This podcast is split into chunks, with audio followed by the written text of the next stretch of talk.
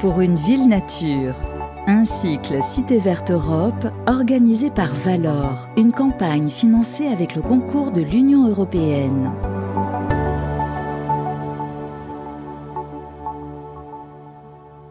Bonjour à toutes et à tous et merci d'être là en direct depuis le Jardin des Tuileries pour la 18e édition de Jardin, Jardin, Jardin avec un S, des jardins, dans un jardin au singulier et pas n'importe lequel, le Jardin des Tuileries. Alors, on parle cette année, euh, nous avons comme thème les jardins ressources, responsables et généreux. C'est justement de ressources dont nous allons euh, parler euh, dans cette émission, commandité par Cité Verte Europe, qui est un programme soutenu par l'Union européenne et relayé en France par l'interprofession Valor. Valor, c'est le regroupement de toutes les entreprises du végétal, des fleurs, pour ne pas dire de la fleuristerie, et du paysage. Voilà, c'est dit pour euh, cette tutelle. Quel est le sujet euh, de notre entretien? Eh bien, rien de moins que ce titre, Les sols et l'eau, socle et source invisible et indispensable à l'adaptation des villes au changement climatique. Sacré programme, sachant que nous avons 45 minutes pour l'aborder. Et alors, pour ce faire, nous sommes très heureux de recevoir quatre intervenants, dont la gageure euh, n'en est que plus difficile, puisqu'ils ont un temps de parole plus limité. Euh, Béatrice Julien Labruyère, vous êtes paysagiste conceptrice de l'agence Terre. Vous euh, officiez également en tant que secrétaire général de la Fédération française du paysage au niveau national. C'est la FFP, l'Union des paysagistes concepteurs, justement, les, les, landscape architects, on dit en anglais, vous traduirez en français. Et vous êtes également présidente de la FFP Île-de-France et enseignante à l'École nationale supérieure de paysage de Versailles. Bonjour Béatrice. Bonjour. Euh, à ma droite, Elodie Stéphan, vous êtes designer et vous êtes notamment cofondatrice de Vertuo, le bocage urbain. Bonjour Elodie. Bonjour.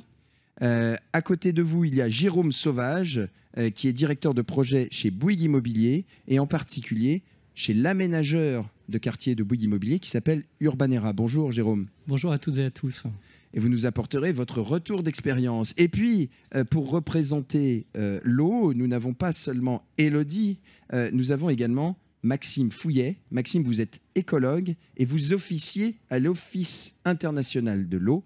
Et par ailleurs, c'est un point commun avec cette émission enregistrée en public, vous êtes animateur d'un podcast et ça coule de source qui s'appelle Les Petits Ruisseaux. Bonjour Maxime. Bonjour. Alors pourquoi est-ce que nous abordons aujourd'hui autour du thème des jardins ressources, le sol comme socle et l'eau comme source indispensable de vie à tous les développements Eh bien, tout simplement parce que euh, nous vivons dans un régime hydrique extrêmement particulier, qui est une conséquence du réchauffement climatique et de tous les dérèglements qu'il implique. L'année dernière, à la même époque, nous enregistrions euh, ici euh, une table ronde, une émission sur faire avec l'eau d'ici et non pas l'eau de là. Et quelques jours auparavant, à Rouen, une femme perdait la vie dans euh, des pluies diluviennes. On a vraiment ce régime des eaux qui est perturbé. Nous vivons une sécheresse intense. Ma voix, et je vous prie euh, toutes et tous euh, de m'en excuser, est aussi perturbée par la poussière et les pollens qui sont beaucoup plus forts puisque nous sommes dans une période véritablement sèche. ce régime hydrique est perturbé et il perturbe nécessairement nos vies, à commencer par celle du règne végétal qui est notre, pendant à nous, euh, animaux euh, debout euh, que sommes les, êtres humains. Et puis, on a un contexte qui a beaucoup évolué aussi d'un point de vue sociétal et d'un point de vue de la loi, puisque la loi climat et résilience, issue des travaux de la Convention citoyenne pour le climat, a introduit un certain nombre de définitions, notamment celle de l'artificialisation des sols. Et l'artificialisation est définie comme le fait de retirer au sol ses fonctions écologique et les, six, les, les, pardon, les fonctionnalités qu'il rend, euh, les fameux services écosystémiques. Donc on voit que le sol est au cœur du sujet. Et au fond, les agronomes ne se sont pas trompés il y a de cela plusieurs décennies en parlant du SPAC, le continuum sol, plante, atmosphère qui inclut l'eau comme source et le sol comme socle. Et c'est bien ce dont nous allons euh, parler aujourd'hui, car au fond, cette euh, source et ce socle sont à la fois des éléments indispensables pour survivre, mais aussi des éléments pour nous adapter. Il ne vous a pas échappé qu'un terme est de plus en plus utilisé pour qualifier les vertus du paysage urbain, ce sont les fameuses solutions fondées sur la nature, et d'aucuns appellent cela les infrastructures vertes par opposition aux infrastructures grises que seraient nos tuyaux et nos bassins de plus en plus sous-dimensionnés face aux épisodes de pluie très fortes, de plus en plus enterrés à mesure que la ville se construit et se renouvelle sur elle-même, et de plus en plus euh, démunis face à l'absence de pluie pendant plusieurs semaines, si ce n'est euh, pendant euh, plus d'une année, comme c'est le cas dans le sud-ouest de la France. Alors, on va aborder successivement ces sujets et se mettre en débat ensemble avec tout d'abord Béatrice. Béatrice, donc euh, vous êtes paysagiste conceptrice, je le disais, et l'agence Terre, euh, dans laquelle euh, vous travaillez, a commis une exposition qui a beaucoup tourné, je ne sais pas si elle est encore en itinérance, qui s'appelle Sol vivant. Tiens, tiens. Alors la première question que j'ai envie de vous poser, c'est pour vous, qu'est-ce qu'un sol? Alors, pour nous, les paysagistes, un sol, c'est d'abord euh, une histoire géologique, euh, une histoire géographique, un socle sur lequel euh, nous étudions le paysage comme un système, en fait.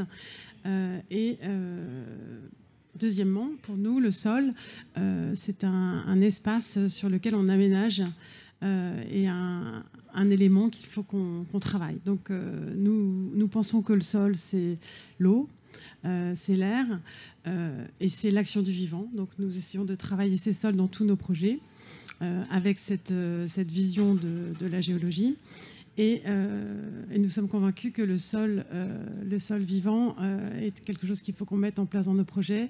Le sol, c'est un épanouissement, c'est une action du vivant et c'est une ressource. Alors, parler de sol, vous avez cité ce mot de sol vivant qui, qui a défini cette exposition. Qu'est-ce que c'est un sol vivant par rapport à un, sol lambda? Il y a des sols morts? Oui, il y a des sols inertes, il y a des sols pollués, il y a des sols plus ou moins anthropisés. Un sol vivant, c'est un sol dans lequel euh, on, a cette activité euh, du vivant, donc euh, des vers de terre, de tous ces, ces micro-organismes qui sont dans le sol, dans lequel il y a de l'air qui passe et de l'eau aussi, et une activité euh, qui, est, qui, est, une activité qui est, qui est hyper dense d'ailleurs. Qui est une activité très dense, tout, tout ce qu'on ne voit pas, euh, et on ne les voit pas, ces sols. Tout ce qui est invisible. Voilà, donc ce qu'on a fait dans cette exposition Sol Vivant, euh, l'Agence Terre, donc l'Agence Terre, paysagiste urbaniste, les trois associés, Henri Bava, Olivier Philippe et Michel Osler, ont créé cette agence de paysage il y a 36 ans.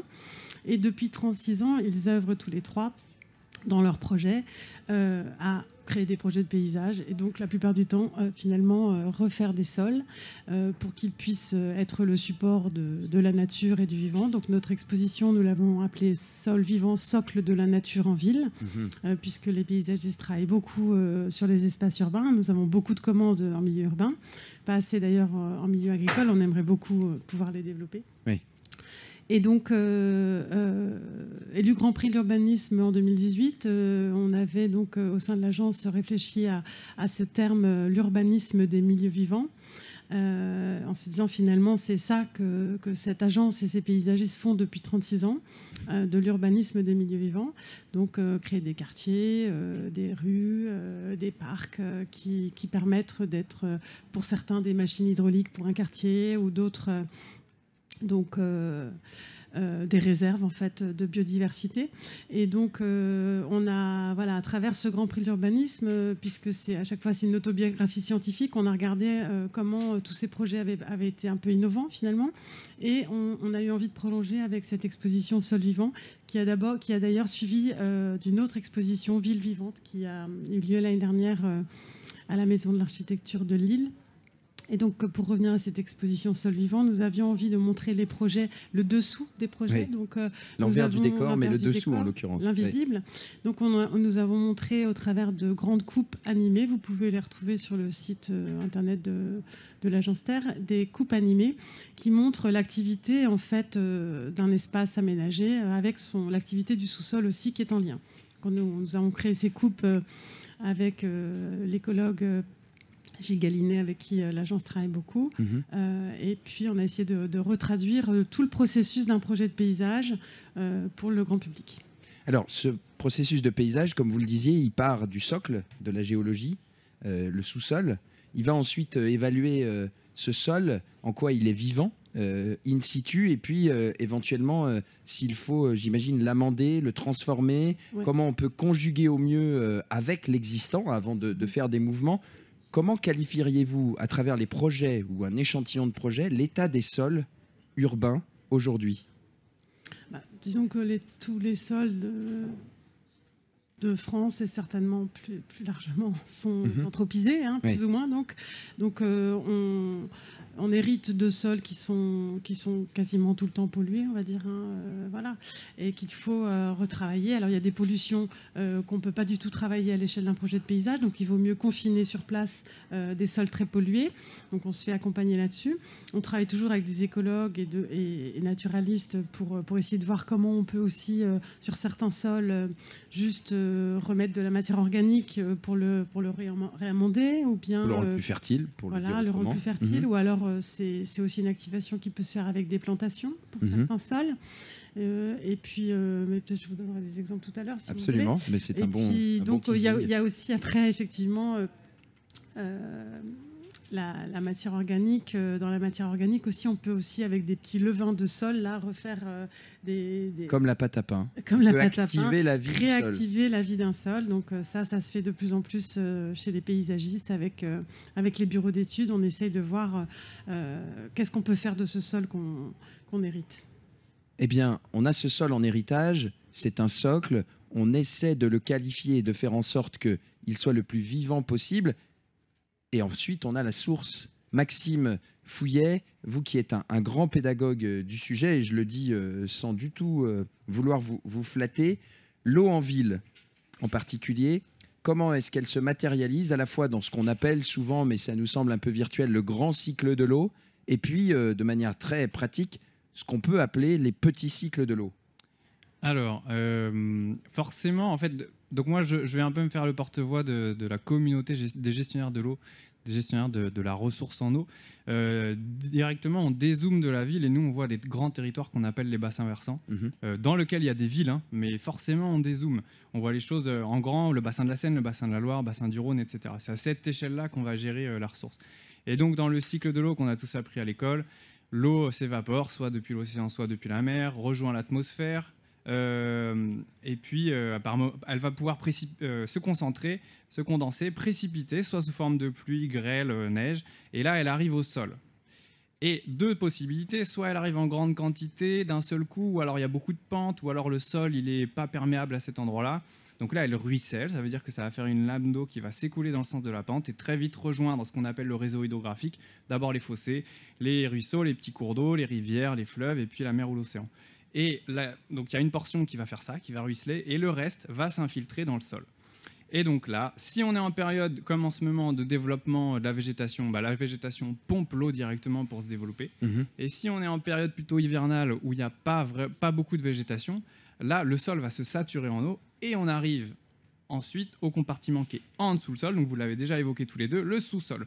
Et forcément, le sous-sol en tant que gestionnaire de l'eau, c'est quelque chose qui nous intéresse énormément, puisque euh, une fois que le sol est saturé, toute l'eau qui va arriver dans le sol va rejoindre le sous-sol et rejoindre par là ce qu'on appelle les nappes phréatiques, c'est-à-dire tous les, petits interstices qu'il y a dans la roche-mère, euh, les fissures, les pores, etc., qui vont se remplir d'eau. Et ça, ça nous fait une réserve d'eau euh, qui donc se remplit en hiver et non pas en été.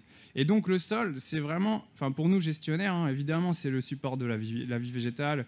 Il y a- beaucoup d'autres choses, mais pour nous, c'est vraiment une interface entre l'atmosphère et les ressources en eau souterraines. Mhm. Euh, voilà. Et avec, avec euh, du coup euh, cet enjeu de, il faut qu'on fasse le plein des, des- enfin je dis on, mais il faut que les Le les- plein se fasse, voilà, des le réservoirs se fasse, euh, l'hiver. sur la période hivernale quand il n'y Oui. a pas de végétation, puisqu'après c'est trop tard. Et là en ce moment on est un petit peu là après quand même un mois d'avril qui a été plus humide et début mai plus humide aussi, on est un petit peu dans une situation ambiguë Mm. où la végétation sur, enfin j'exclus le sud-est hein, qui est vraiment encore en sécheresse critique, mais la végétation se porte pas trop mal, les sols sont plutôt humidifiés, mais dans le même temps, on a des niveaux des nappes souterraines qui sont bas parce Mm. que en fait, ben, l'eau elle est arrivée trop tard dans la saison, donc elle n'a pas pu, euh, elle a pas pu traverser euh, le sol et aller jusque dans les eaux souterraines, quoi. Donc on a une situation en trompe-l'œil où aujourd'hui les végétaux vont plutôt bien, mais on le sent euh, de plus en plus, si, même, à, même en- à l'affleurement, on voit cette sécheresse qui s'exacerbe et qui va devenir plus critique, notamment pour les végétaux, mais aussi pour les êtres humains, notamment dans les usages. On parle beaucoup de conflits d'usage à mesure que nous allons avancer dans la saison, parce que cette couche du sous-sol, la couche géologique, dont les nappes phréatiques n'ont pas été suffisamment remplies cet hiver, c'est cela? Voilà, alors même que c'est ça qu'on utilise en grande partie pour faire l'eau potable. Euh, et puis que en fait, euh, l'eau dans les, eaux souterraines, les nappes phréatiques, elles, elles s'écoulent lentement, mais elles s'écoulent. Et euh, en été, si après trois semaines sans pluie, il reste de l'eau dans les rivières et les fleuves, c'est parce que en fait, c'est les eaux souterraines qui sont connectées avec les fleuves et les rivières et qui se vident tout doucement dans les fleuves et les rivières. Et donc c'est ça qui alimente les milieux aquatiques euh, euh, de- durant la période sèche. Et en fait, la ville, dans tout ça, comme une grande partie quand même des sols en ville sont soit recouverts de construction, soit recouverts de bitume, soit accessibles mais dégradés, c'est-à-dire très compactés ou alors pollués comme vous le disiez, ils fonctionnent pas très bien. Quoi. Euh, Soit il y a même plus d'interface euh, atmosphère ou souterraine. Ça veut dire que ça fuite directement. Ben ça voilà, il il Il n'y a que le ruissellement qui Mm. marche. Quoi. Et donc, euh, c'est vrai que ça fait un peu une rustine. La ville est un petit peu une rustine dans le cycle de l'eau.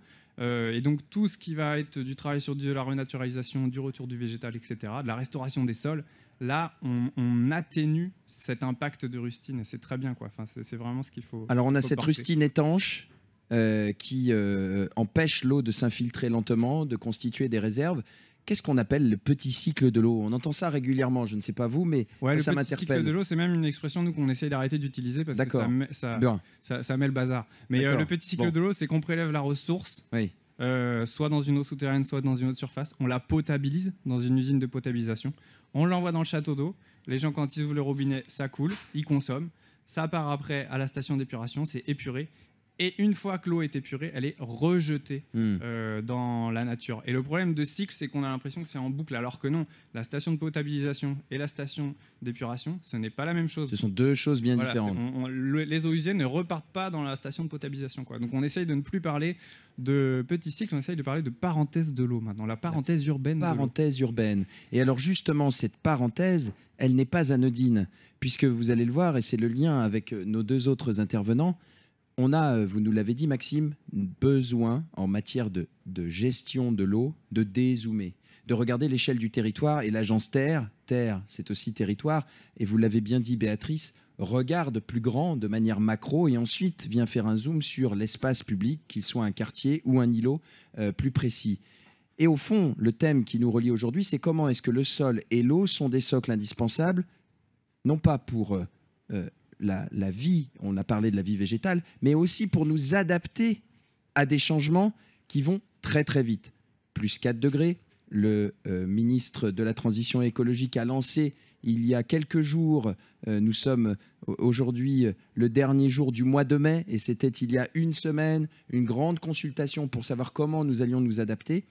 Et on demande beaucoup plus aux vivants, que ce soit le sol, l'eau et le végétal, pour nous rafraîchir notamment, puisque plus 4 degrés à l'horizon 2100 en moyenne en France, ce sont des températures beaucoup plus élevées dans un certain nombre d'endroits et exacerbées par le phénomène d'îlot de chaleur urbain. Cette rustine, c'est aussi une rustine euh, de chaleur. Et lorsqu'on regarde les chiffres, on a besoin d'une action publique, d'une action euh, du législateur pour nous donner les règles, euh, des maires, des intercommunalités avec les PLU, les plans locaux d'urbanisme intercommunaux, mais on constate aussi qu'entre 70 et 80% des villes sont composées d'une somme d'espaces aujourd'hui verts privés.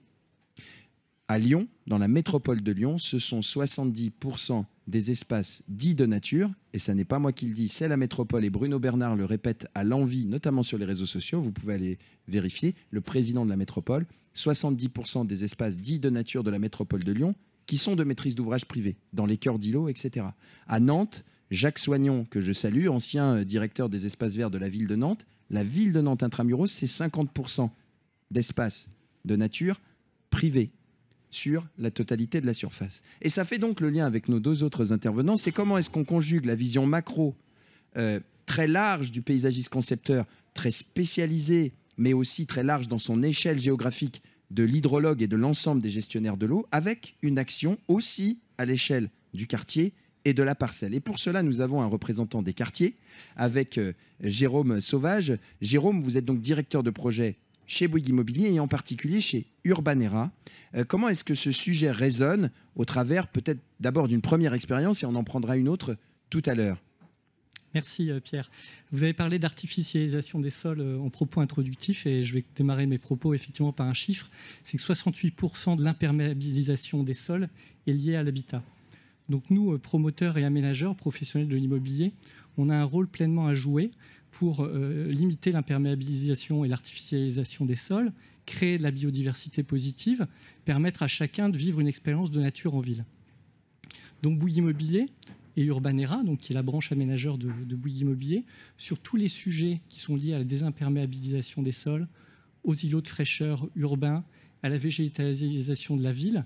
Nous sommes pleinement engagés sur ces sujets depuis une dizaine d'années, Mhm. notamment dans des projets qu'on abordera tout à l'heure, notamment l'écoquartier Ginko, sur lequel on a un retour d'expérience assez significatif, et l'écoquartier des fabriques euh, à Marseille, donc euh, dans un environnement méditerranéen, euh, justement, où il pleut très, très peu en ce moment.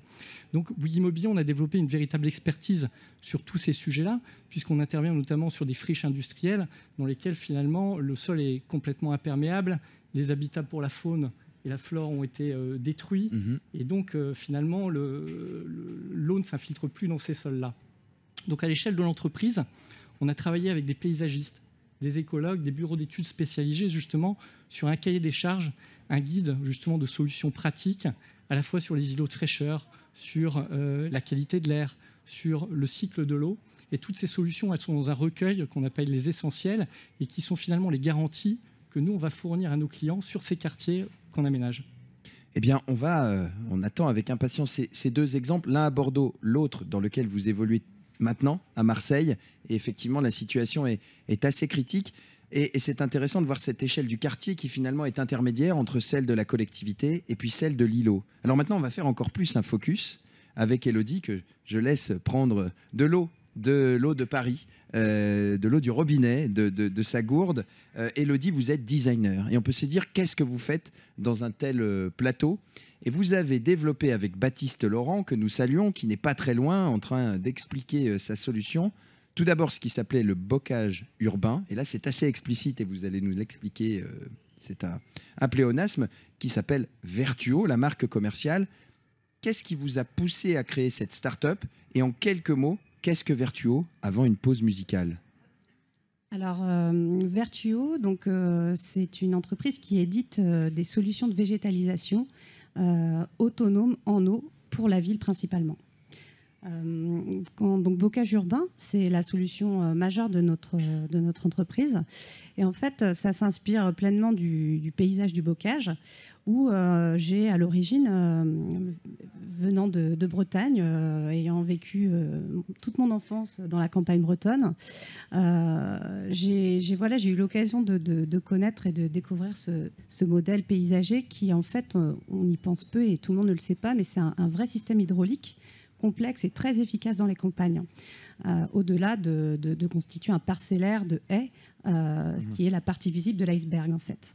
Et donc moi, en tant que designer, lorsque j'ai fait mes études, euh, très tôt, j'ai- développé des projets euh, vraiment pluridisciplinaires et je me suis questionnée sur, euh, sur la place des flux naturels dans la ville.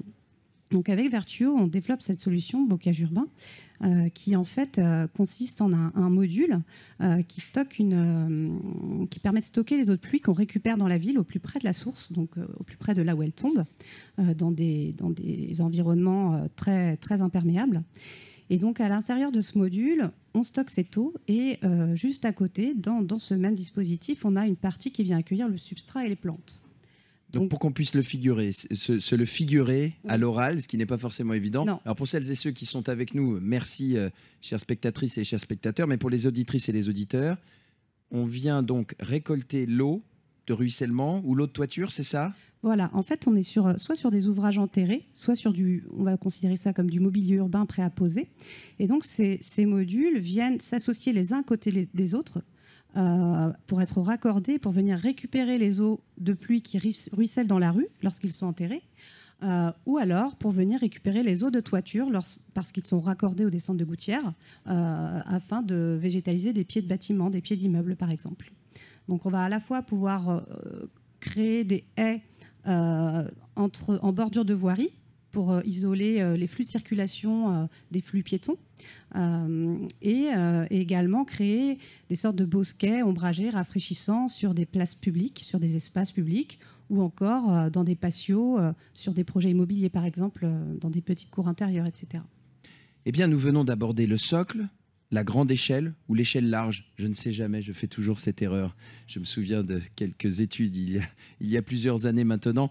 Nous avons parlé du sol, nous avons parlé de l'eau, nous avons esquissé l'action et la pierre angulaire que peut constituer les relations publiques-privées, et puis une solution extrêmement pratique qui peut être à l'échelle micro-locale et être mise en réseau avec euh, Vertuo.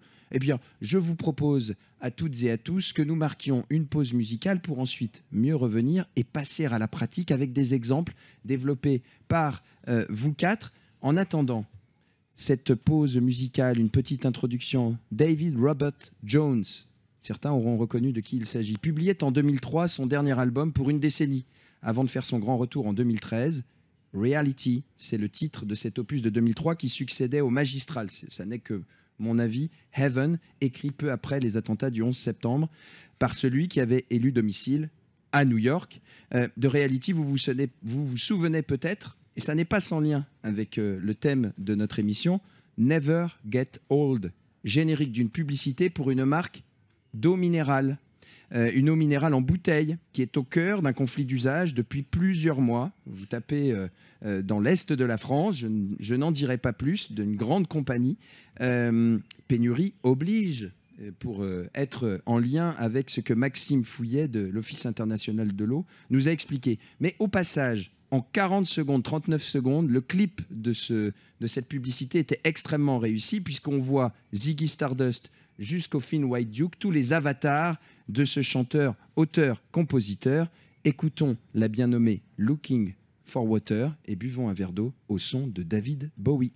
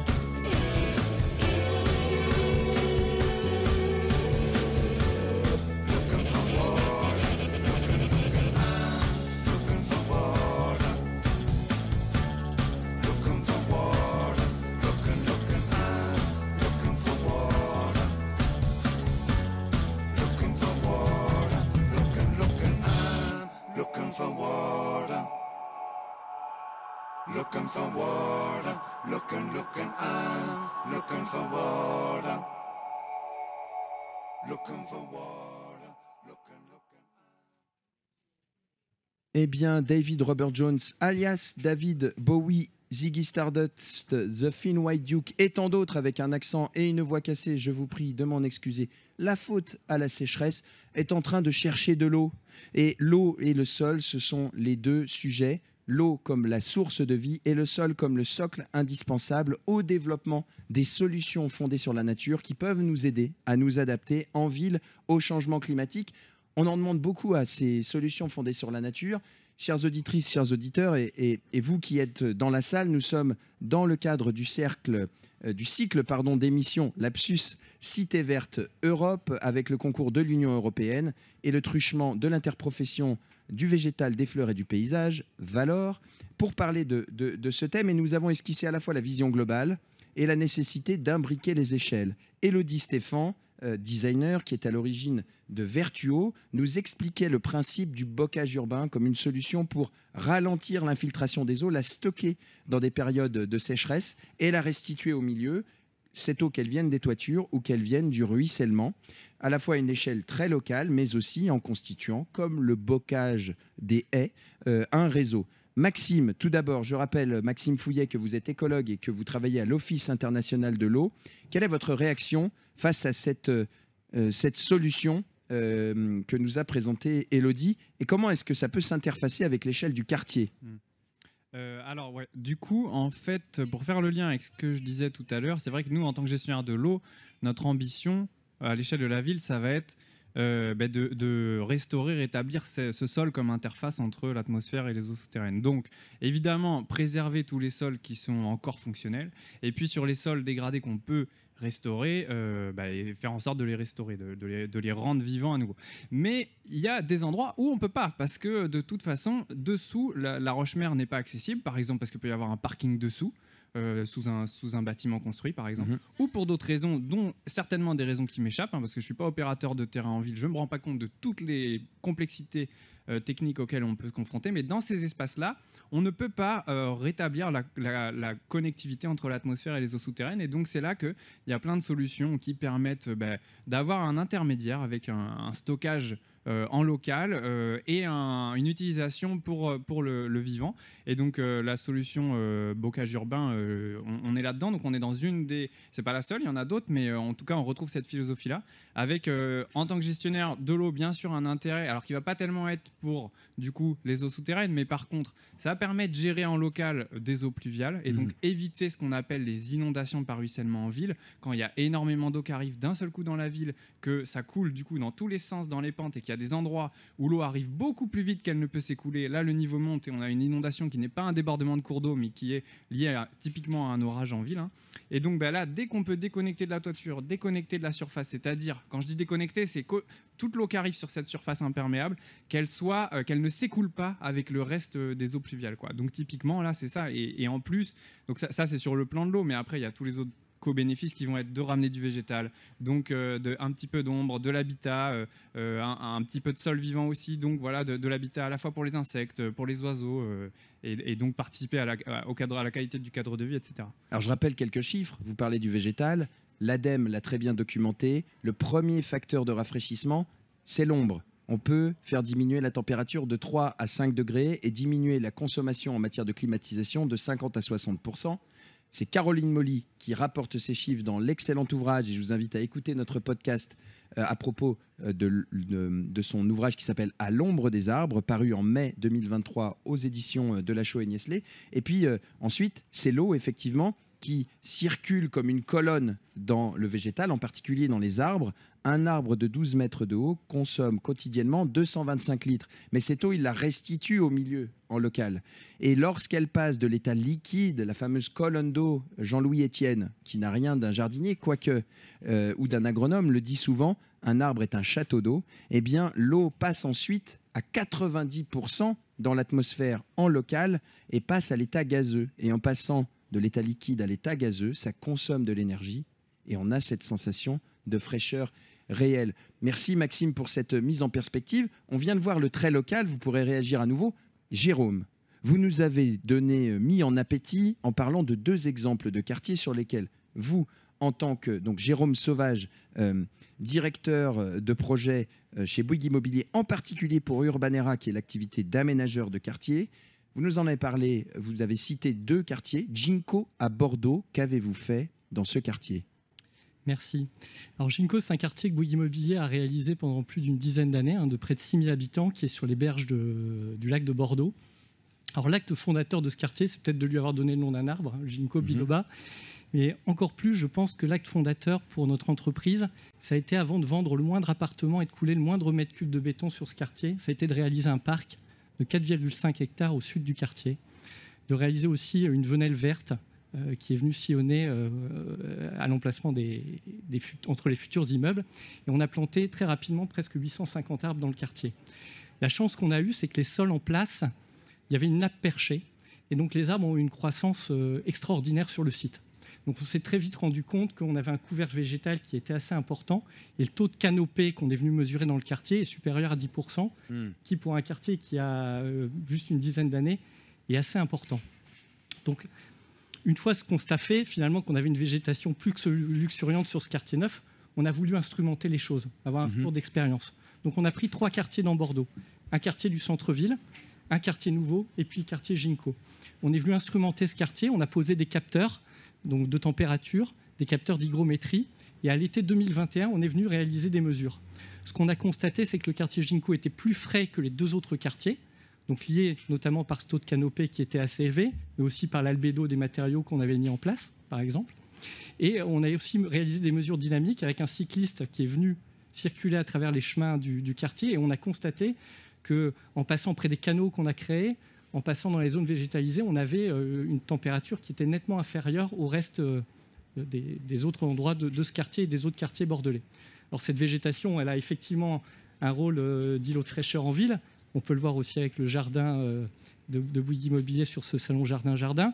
Mais ça permet aussi de capter du carbone. Aujourd'hui, ces 850 arbres, ils permettent de capter à peu près 120 tonnes de carbone par an, ce qui est assez important, et capter aussi 1,5 tonnes de matériaux polluants dans l'atmosphère. Alors, ce quartier Ginko, c'est un quartier neuf. Euh, on peut s'interroger en réaction, Béatrice, euh, que faire à l'échelle des quartiers en tant que paysagiste concepteur, dans des quartiers existants notamment Et dans cette exposition Sol vivant, vous avez euh, évoqué, puis Ville vivante euh, par la suite, des exemples de votre agence, mais aussi euh, une revue internationale.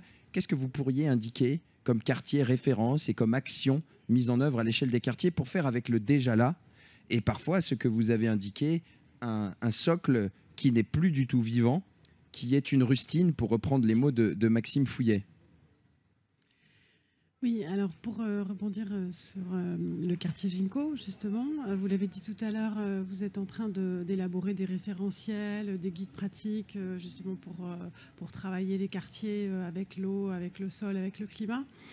Mais euh, vous venez de le présenter, euh, Ginko. En fait, c'est- l'étude d'un site qui fait qu'on sait comment on va l'aménager aussi. Et pour Mhm. nous, c'est très important, les paysagistes concepteurs, parce que euh, on a envie de créer des écosystèmes dans des écosystèmes. Donc c'est pour ça que même si on a euh, un- une petite parcelle à étudier, on va quand même réfléchir au bassin versant et à l'histoire, la géohistoire d'un site, et etc.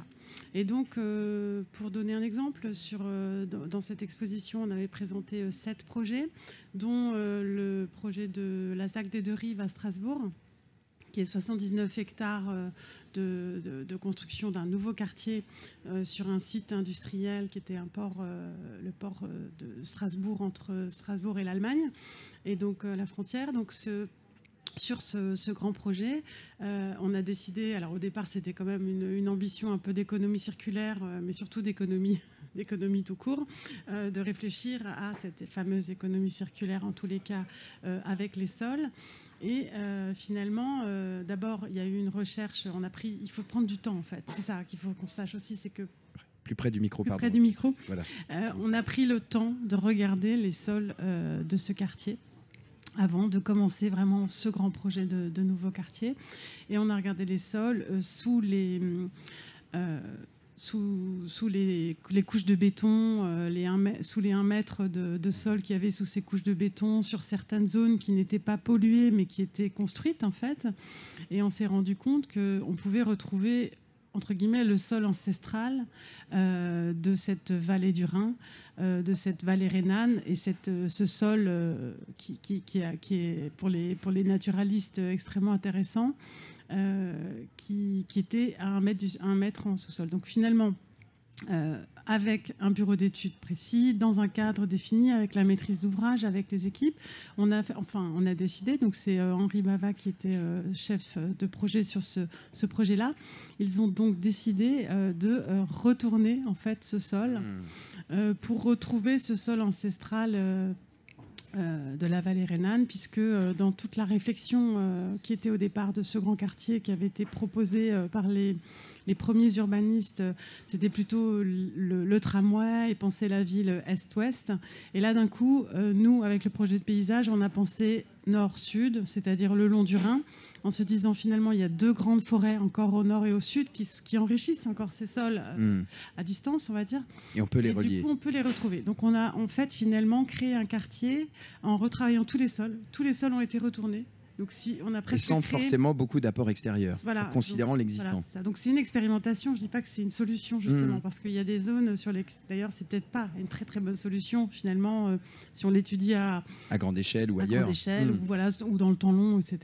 Mais en tout cas, là, c'était une solution qui était située et qui voilà qui correspond un peu à ce que je voulais dire. C'est re- euh, recréer des écosystèmes dans un grand écosystème, des choses qui vont pouvoir euh, être viables. et s'attacher au contexte local. Alors, on vient de parler du sol, mais parfois, comment faire? Vous l'avez dit, euh, Jérôme Sauvage, euh, Urbanera, lorsque l'on est en- dans une zone en pénurie d'eau. C'est ce que vous vivez actuellement à Marseille.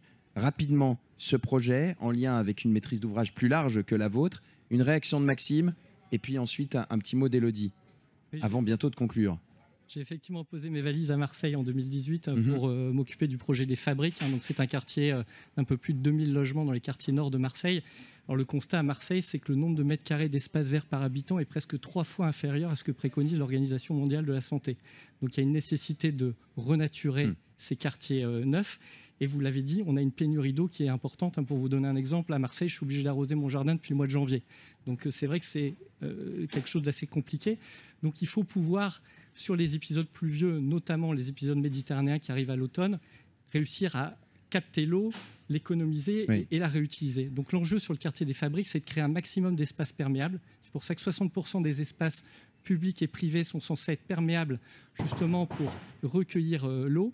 Et sur le quartier des fabriques, avec Recueillon Méditerranée, un jardin d'expérimentation a été créé. C'est un lieu dédié à l'innovation dans lequel on a réalisé des planches de revêtement, donc des bétons, des enrobés, des pavés avec des joints euh, qui infiltrent l'eau.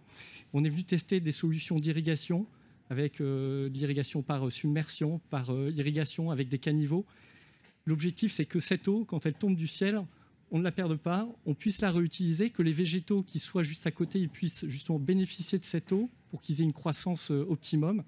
Et ça, c'est vraiment tout l'enjeu aujourd'hui dans ces quartiers, à Marseille, en Méditerranée, mais sans doute demain dans l'ouest de la France, dans l'est, dans le nord. Et ça, c'est une coopération entre Urbanera et Euroméditerranée.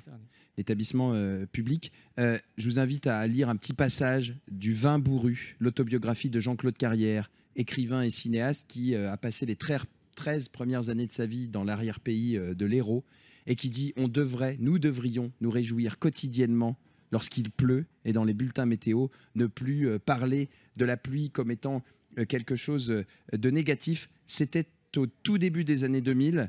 Euh, eh bien, ça résonne fortement avec l'actualité. Une petite réaction, Maxime. Eh bien, on retrouve un peu la philosophie qui sont beaucoup promues via les solutions fondées sur la nature pour l'eau, qui est vraiment de ralentir le cycle de l'eau. Euh, effectivement, oui, quand l'eau tombe, euh, faire en sorte qu'elle ne parte pas directement dans le réseau hydrographique, ou j'aurais tendance à dire qu'elle n'est pas perdue pour tout le monde. hein. Bien sûr. On, on dit perdu, mais c'est perdu en local. Mais bon, elle, voilà, elle va, elle va Elle alimenter les cours d'eau, etc. Mais c'est vrai que du coup, euh, ralentir et puis les laisser le temps de bien alimenter toutes les, tout, tout l'écosystème localement avant qu'elle ne reprenne sa route, soit dans l'atmosphère par évaporation par les plantes en local, soit euh, par écoulement ensuite. Quoi. Une petite éponge à la place de la grosse rustine. Ah bah ça, je dirais même une grosse éponge. Une grosse éponge. Alors, la grosse éponge, elle peut être très locale, on l'a vu, euh, euh, on l'a évoqué, euh, Elodie, Elodie Stéphane, designer qui avait cofondé Vertuo. En quelques mots, en quoi est-ce que ce sujet intéresse un designer ou la designer que vous êtes? Ben, Pour de nombreuses raisons, tout simplement parce que le rôle du designer, en tout cas la, la manière dont un designer réfléchit, c'est on est très centré usage. Mm. Euh, on est dans une logique de chercher à résoudre des problèmes.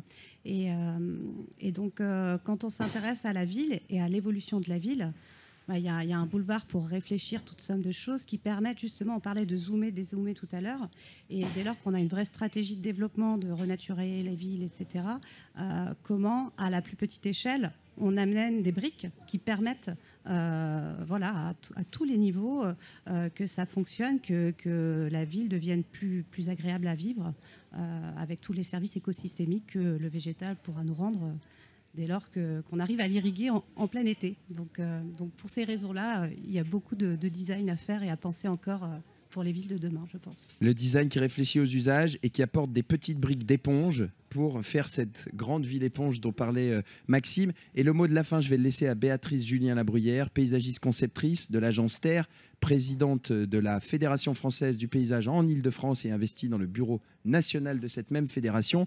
Euh, alors, euh, je vais reprendre une anecdote. En 2008, Christine Dalnoki, euh, paysagiste conceptrice, interrogée par Patrice Carmouze, excellent animateur, euh, dans des débats pour le Grand Paris. C'était au pavillon de l'Arsenal. Imaginez-vous, il y a 15 ans. Alors, euh, c'est à votre tour, Christine Dalnoki. Qu'en est-il des espaces verts? Alors, c'est ça, un paysagiste concepteur? On plante des espaces verts? Non. Ah, alors qu'est-ce que c'est au, au- au prisme euh, de, de- de nos évocations, l'échelle macro, l'échelle micro, le sol, l'eau, le végétal Comment résumeriez-vous votre mission? Eh bien, on aménage des milieux vivants. Vous aménagez des milieux vivants, des milieux vivants qui peuvent fournir des solutions fondées sur la nature dont nous avons bien vu, et c'était le titre de notre émission, que le sol est un socle l'eau une source de vie indispensable. Merci à toutes et à tous. Merci Elodie Stéphane. Je rappelle que vous êtes designer, cofondatrice de Vertuo, dont l'une des solutions s'appelle le bocage urbain. Merci Béatrice Julien Labruyère. Je viens de vous présenter à nouveau. Merci Jérôme Sauvage d'Urbanera, Bouygues Immobilier. Et enfin, merci Maxime Fouillet, écologue à l'Office international de l'eau. Courez, écoutez Les Petits Ruisseaux, ce superbe podcast avec d'autres ressources. J'espère que vous avez pris autant de plaisir que moi à animer cette émission en l'écoutant et en la regardant en public. Merci à toutes et à tous. Générique. Pour une ville nature. Un cycle Cité Verte Europe organisé par Valor, une campagne financée avec le concours de l'Union européenne.